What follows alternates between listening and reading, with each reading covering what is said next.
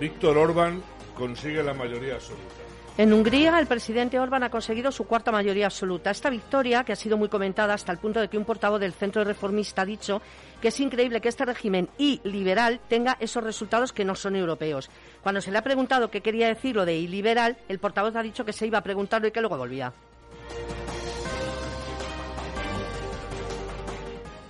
Adriana Lastra declara que no tiene el chichi para farolillos. El flamante nuevo presidente del Partido Popular, Alberto Núñez Feijóo, se ha reunido con representantes de la PSOE, a los que les ha dicho que una vez que ha sido nombrado presidente del PP, también le corresponde la vicesecretaria general socialista, según se acordó en el último foro de Davos.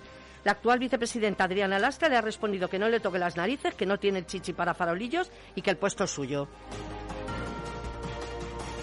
La decana de políticas prohíbe un acto de la plataforma 711.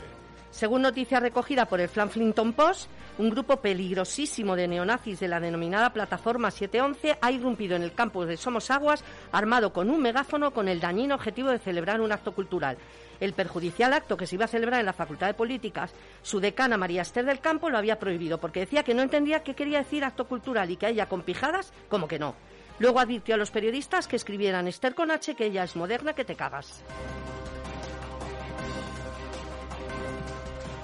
Incautado durante cinco horas un yate de 90 metros en Palma de Mallorca. A instancias de una comisión rogatoria recibida desde el Imperio, el juzgado de instrucción número 2 de Palma de Mallorca se ha incautado durante más de cinco horas el megayate Tango. El barco ha sido registrado por el FBI y el Homeland Security Investigation, o HSI que han agradecido a la Policía Española y a la Guardia Civil su colaboración por los cafés servidos.